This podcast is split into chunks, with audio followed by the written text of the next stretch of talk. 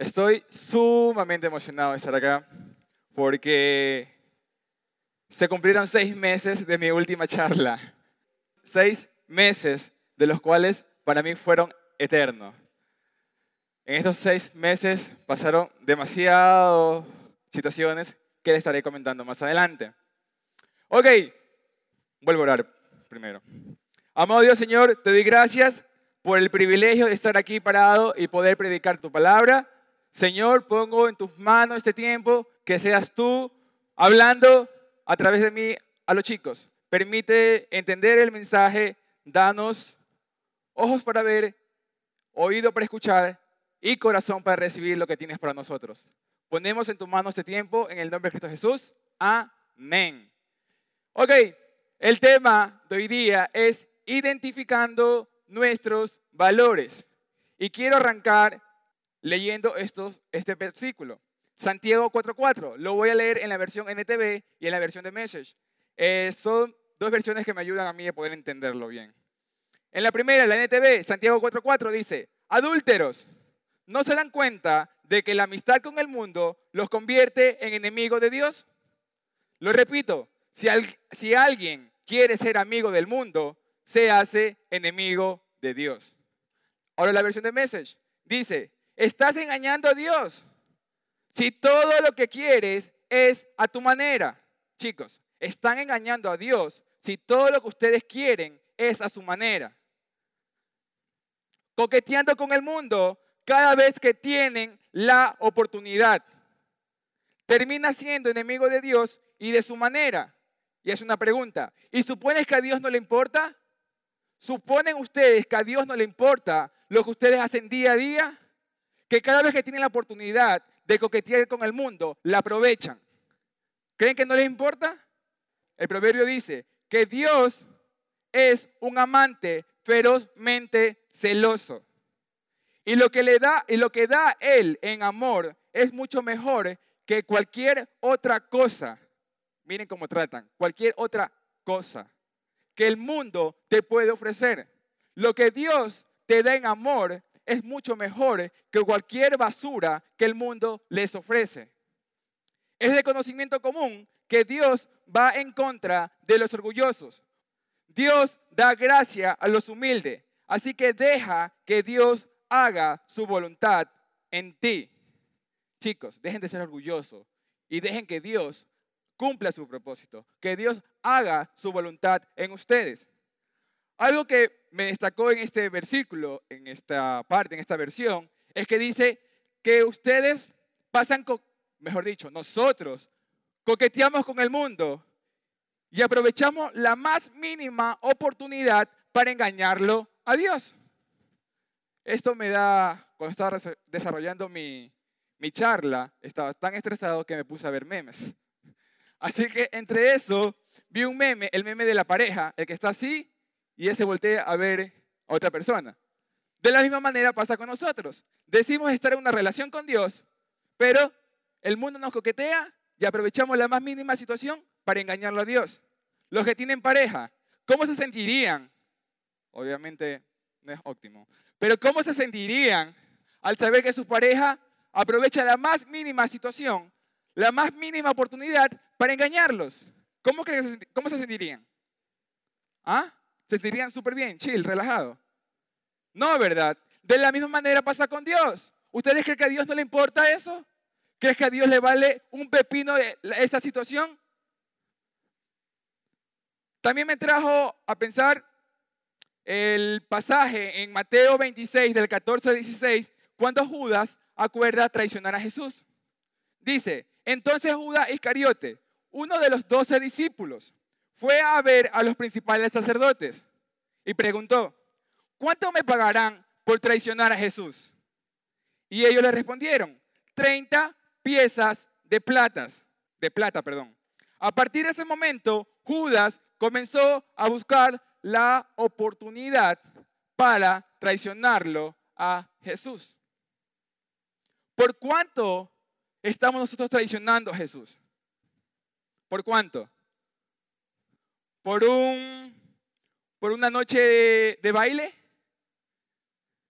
por una noche de mamarre, ¿Ah? ¿Cómo lo mueve, verdad? ¿Por qué lo estamos traicionando? ¿Por una noche de bidú? ¿O quién sabe qué tomarán? ¿O quién sabe qué consumirán? Espero que no sean ustedes, quizás sean de otra iglesia, espero que esta no. O mejor dicho, que no pase en otra, en otra situación. Pero ¿por qué lo estamos traicionando? Cada vez que nosotros coqueteamos con el mundo, nos estamos convirtiendo en un Judas más, buscando la más mínima oportunidad para traicionarlo. Y la razón por la cual Judas traicionó a Jesús, primero que todo, ¿quién era Judas? Caminó con Jesús, era un discípulo más, era un amigo. Podríamos decir que tenía un poco más y ya ha ganado el cielo, ¿verdad? Que poco más iba al cielo con zapatitos y todo, así me decía mi profesor. Podríamos decir eso, ¿verdad? De la misma manera podemos decir de los que estamos aquí. No importa que sirvas en algún ministerio, que sirvas con niños, con adolescentes, que estés en el ministerio, en el ministerio de música, que estés en el ministerio de alabanza, en teatro, en audiovisual, que donde quieras que estés. Eso no define qué, qué tan cristiano eres. No importa. Puedes ser el mejor líder de juegos, el mejor líder de danza, el mejor líder juvenil, el mejor bailarín, el mejor actor, el mejor músico. Eso no define tu calidad como cristiano. Eso no lo definió tampoco a Judas, porque sin embargo él caminó con Jesús y así lo traicionó. ¿Por qué lo hizo? Por su falta de valores. ¿Pero qué son los valores? Un valor es una cualidad de un sujeto u objeto. Ok, pero ¿qué es cualidad? Una cualidad son las características que distinguen y definen a las personas. El valor es una cualidad que confiere a las personas, hechos o personas, una estimación, ya sea negativa o positiva. En pocas palabras, sus valores son los que definen qué clase de personas son si son personas negativas, si son personas positivas, si son tóxicos. Eso lo definen sus valores.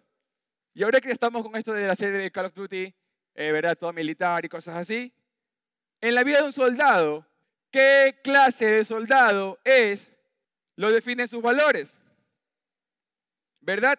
Tales como qué? Como el patriotismo, como el honor, como la lealtad, ¿verdad? Como el respeto, como la unión, como el honor. ¿Qué? La disciplina. Yo era una pregunta. Hoy he venido muy preguntón. Como soldados de Jesús, ¿qué clase de valores lo están definiendo a ustedes? ¿Será el respeto? ¿Será el honor? ¿Será la lealtad? ¿Será ¿La amistad?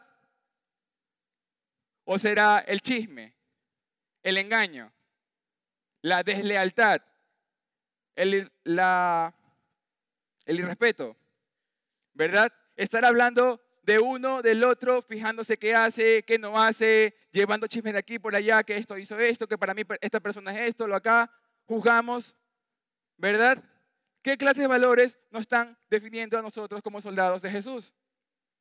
El valor es el que el rija soldado en todos los actos de servicio. El valor militar permite resolver y afrontar con éxito cualquier riesgo. Como soldados, el amor a la patria es hasta el último aliento. Es donde se demuestra el valor. ¿Será que nosotros estamos demostrando el amor a Dios hasta el último aliento?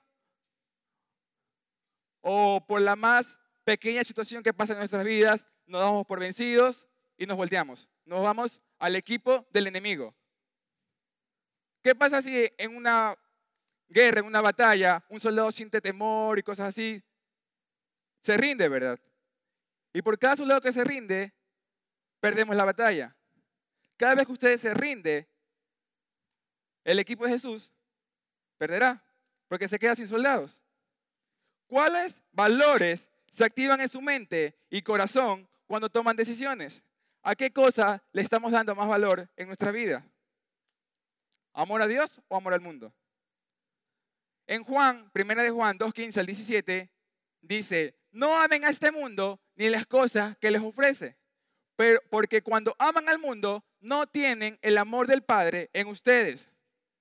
Pues el mundo solo ofrece un intenso deseo por el placer físico. Un deseo insaciable por todo lo que vemos. Y el orgullo de nuestros logros y posesiones. Nada de esto, chicos. Nada de esto, el deseo de la carne, el deseo de los ojos, la vanagloria de la vida. Nada de esto proviene del Padre, sino del mundo. Y concluye diciendo lo siguiente, y este mundo se acabará junto con todo lo que la gente desea, junto con todo lo que nosotros deseamos. Pero, siempre hay un pero, pero el que hace la voluntad de Dios, pero el que hace a lo que a Dios le agrada, vivirá para siempre. No sé qué pasa por su mente ahorita o por su vida. No sé si quieren simplemente estar de paso, una muerte eterna, o quieren vivir para siempre. Porque si desean una muerte eterna, no saben en lo que se están metiendo. ¿Amamos a Dios o amamos al mundo? El pasaje, el pasaje anterior, ¿verdad? Juan nos presenta una actitud que evitan los que andan en luz, amar al mundo. El pasaje además ya establece que indica que el amor del mundo, o sea, que el amor del Padre no está simplemente en esa persona. Y también nos deja ver que posiblemente esa persona no sea creyente, no esté convertida. Los malos deseos del cuerpo. La frase no se refería simplemente a deseos tales como el comer, como el beber, dormir, procrear o sentirnos seguros. Dichos anhelos son buenos, pero todo en exceso es malo, ¿verdad? Dentro de ciertos límites razonables generalmente son satisfechos, sin problemas. El pasaje más bien habla acerca de los deseos desordenados, egoístas y pecaminosos, los cuales provienen de la carne, es decir, de nuestra naturaleza pecaminosa. Esta llamada naturaleza pecaminosa provoca deseos enfermizos y mezquinos que llevan a traspasar los límites de la decencia, la moral y los derechos de los demás. Cuando ustedes se dejan llevar por todos estos deseos, no solamente afectan a ustedes, sino que también afectan a los demás, a los que los rodean. Se están convirtiendo en egoístas cuando se dejan llevar por todos estos deseos.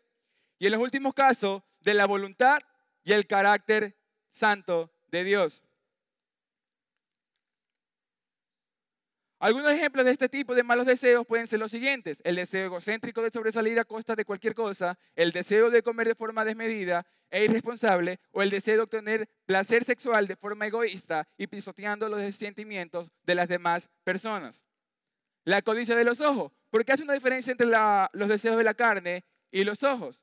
Porque en ella este, salta a la mente nuestra, perdón, falta a la mente la lujuria de tipo sexual, la cual incluye la codicia a otras personas sexualmente, la malicia o la pornografía. Sin embargo, en estos deseos desordenados pueden ir más allá. Por ejemplo, abarcan todo el reino de la codicia para obtener y acumular bienes materiales o lujos. La envidia hacia lo que tienen los demás o los celos de observar que otros poseen mejores privilegios o capacidades que uno. Jesús dijo en el Sermón del Monte que el ojo es la lámpara del cuerpo. ¿Qué es lo que estamos viendo? Si la visión es clara, todo el cuerpo estará lleno de luz. Al contrario, si la vista es nublada, el cuerpo estaría en una especie de tinieblas. Esta frase reafirma la importancia de resguardar los ojos de cualquier tentación o la avaricia. Como les dije antes, chicos, todo en este mundo, todos los deseos que nos ofrece el mundo pasará. Pero si hacemos la voluntad de Dios, permaneceremos para siempre. Si hacemos lo que Dios lograda, permaneceremos para siempre. ¿Qué desean? ¿Lo eterno o lo temporal? Pero, ok, Alejo, pero es que tú no comprendes. Lo que nos ofrece el mundo es súper chévere, ¿verdad? Estar en fiesta, disfrutar con nuestros amigos, eh, bailar, ¿verdad? Eh, beber.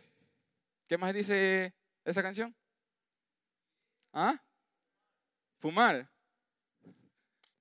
Seguro decir, no, chuta, lejos que tú eres mayor, no comprendes esa vaina, estamos toda la moda, cosas así. La verdad es que Jesús oró para que nosotros estemos en este mundo. Él oró al Padre. Le dijo, Padre, te pido que no los quites del mundo, pero te quito, te pido, perdón, que los guardes del mal. ¿Por qué Jesús pidió que no nos quite el mundo y que estemos aquí? Él nos ha dejado en este mundo para que llevemos el Evangelio a los inconversos. Tenemos un mensaje que puede librar a la gente del poder de Satanás.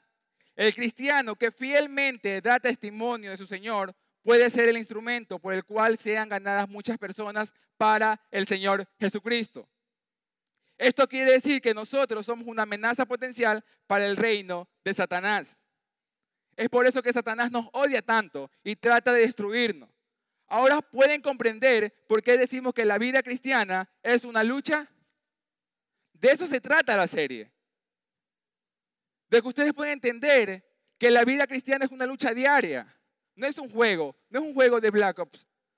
No es que pierden la partida y ya van a coger y hacen, reinician la partida o dejan guardada o cosas así. La vida no es un juego. La vida es seria y deben tomarla como tal. Dios no es un juego.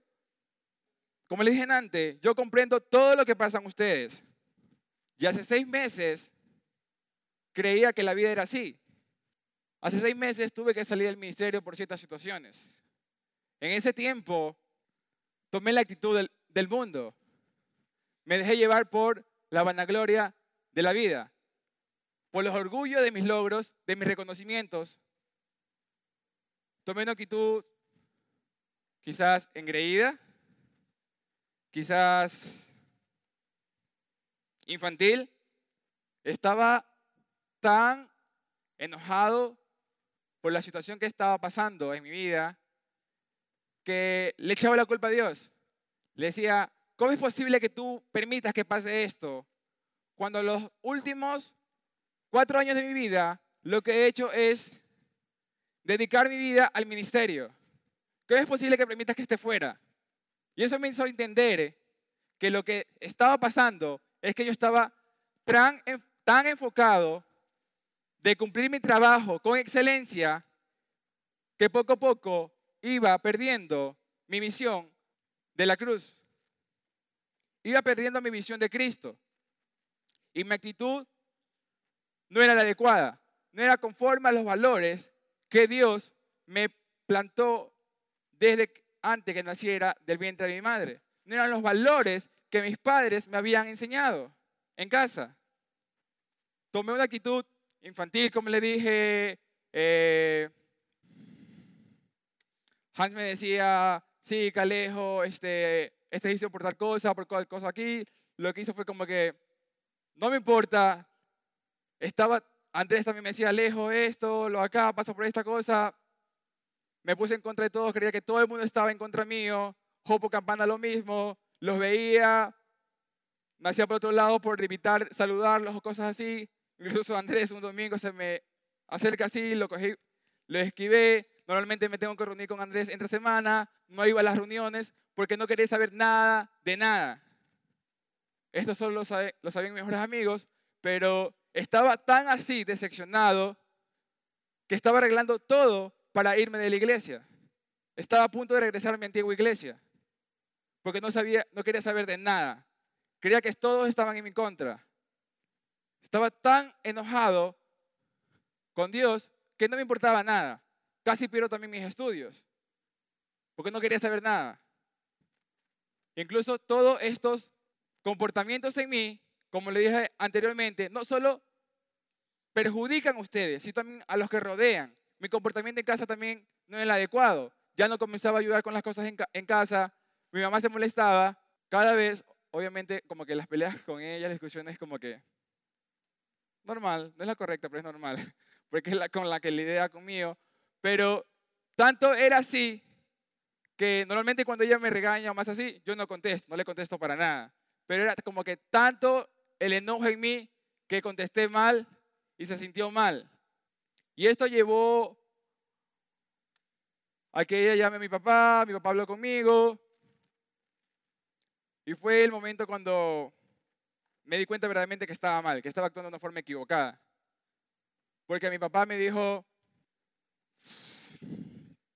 no puedo creer que el hijo que yo he educado, que el hijo que yo considero que es la mejor persona, que es un chico cristiano, que es un chico que sirve en la iglesia con niños, con adolescentes, con jóvenes, que predica, que habla de la palabra de Dios, se esté comportando de esta forma.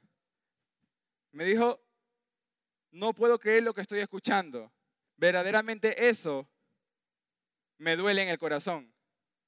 Cuando yo escuché esas palabras, verdaderamente creí que venían de Dios. Porque dije, si así se siente mi Padre terrenal, ¿cómo se sentiría Dios cada vez que yo lo traiciono? Cada vez que yo estoy actuando de la forma que a Él no le agrada. Cada vez que yo estoy actuando de una forma en desacuerdo a sus valores, ¿cómo se sentiría Él? ¿Cómo ustedes creen que se sentirían Él cuando Él los ve tomando o consumiendo quizás, no sé, o cuando se están emocionados en la fiesta, bailando hasta abajo, que terminan bailando incluso hasta con las hormigas, creo, de tanto lo que bajan. ¿Cómo creen que se sentirían él? ¿Creen que se sentirían él contento, alegre? Vamos, Pepito, dale, dale, vamos, tú puedes. ¿Crees que a Dios le, le, le funciona de esa forma? ¿Creen verdaderamente que la vida es un juego? No es así, chicos. Y algo que no les comenté eh, al inicio de los pasajes es que en la versión NTV tiene como título Acercarse a Dios y en la versión de Message dice Ponte serio. Y al fin de esta, de esta charla es eso, póngase en serio y acérquense más a Dios. Dejen la payasada a un lado. Sé que son jóvenes, adolescentes. Yo también tuve su edad, pero ya es hora que despierten, que aterricen, que pisen tierra y que vuelvan a la realidad. Todos los deseos de este mundo pasará, pero si hacen la voluntad de Dios, lo que a Él le agrada, verdaderamente vivirán para siempre. No sé qué luchas tendrán ustedes, no sé qué momentos de su vida estén pasando ahora, pero verdaderamente les digo, no esperen a que algo malo pase en su vida para poder acercarse a Dios. En estos seis meses también tuve que pasar por la muerte de mi abuelo. Y fue algo más que me dijo, algo más que causó en mí como que un... como una especie de rebeldía ante Dios, porque decía, ¿cómo es posible que este fuera mi ministerio? Ahora que esté, este, mi abuelo fallezca, ahora que este problema es con mis padres, ¿cómo es posible que tú permitas eso? Porque muchas veces reaccionamos de esa forma. Creemos que todo lo malo que sucede en nuestra vida es culpa de Dios. Y la verdad es culpa de nosotros por cada una de las decisiones que tomamos. ¿Cómo actúan ante cierta situación? ¿Con qué clases de valores? ¿Son de acuerdo a los valores que dicen ser como cristianos o son valores a los del mundo? Quiero que en este momento oremos y le pidamos a Dios que nos ayude a recapacitar, a darnos cuenta qué clases de valores están actuando en nuestra vida, qué clases de valores están tomando control de nuestras vidas. Y le pidan que los ayude en su lucha diaria, porque la vida cristiana es una lucha diaria, desde que nos levantamos. Porque muchas veces nos levantamos y lo primero que hacemos es coger el celular, ver si nos llegó la notificación de X persona, ¿verdad? Si es que está cargado, o no. O a ver Instagram, ¿verdad? A ver las historias y nos, apenas nos levantamos nos llenamos la mente de pura suciedad en vez, en vez de llenarnos de Dios. Así que creo que en este momento oremos y le pidamos a Dios que nos, que nos ayude en nuestra lucha diaria. Que nos ayude, que tome el control de nuestra vida. Verdaderamente póngase en serio y acérquense más a Dios.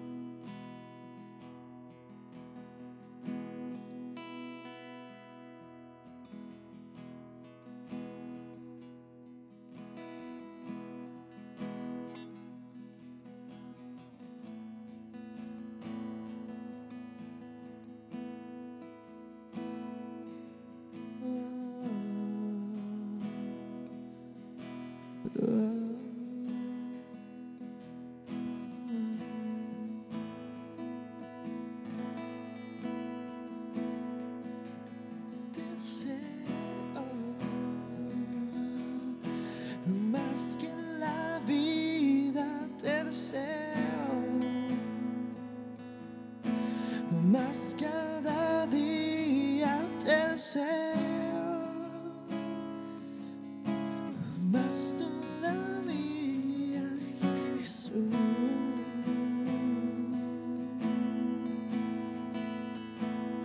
Y más que la vida más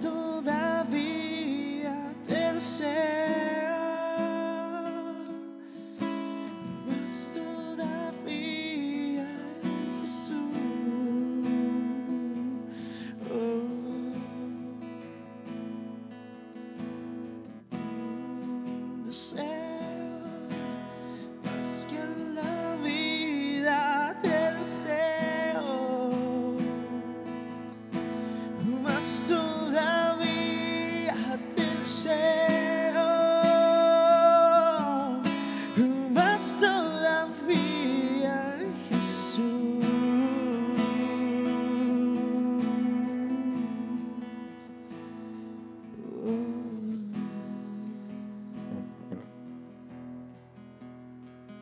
Chicos, ahora que sabemos la verdad, de modo que la pregunta es, ¿qué haremos con ella? Hemos visto que el mundo, que el sistema está gobernado por Satanás. Hemos aprendido que está condenado. Es decir, que todo esto pasará. Ya que sabemos todo esto, la pregunta es, ¿continuaremos viviendo para las cosas del mundo o viviremos para Dios? Cualquier cosa que oscurece mi visión de Cristo es mala para mí. Y como cristiano tengo que rechazarla. Cualquier cosa que oscurezca su visión de la cruz es mala para ustedes. Y como cristianos deben rechazarla. Oremos. Padre, que todas las cosas de este mundo no tengan atractivo para mí. Que busque yo siempre las cosas de arriba y no las cosas de la tierra. Padre, ayúdame a reconocer el gran amor que tienes por mí. Que tu amor llene tanto mi corazón. Te lo pido en el nombre de Cristo Jesús. Amén. Gracias chicos.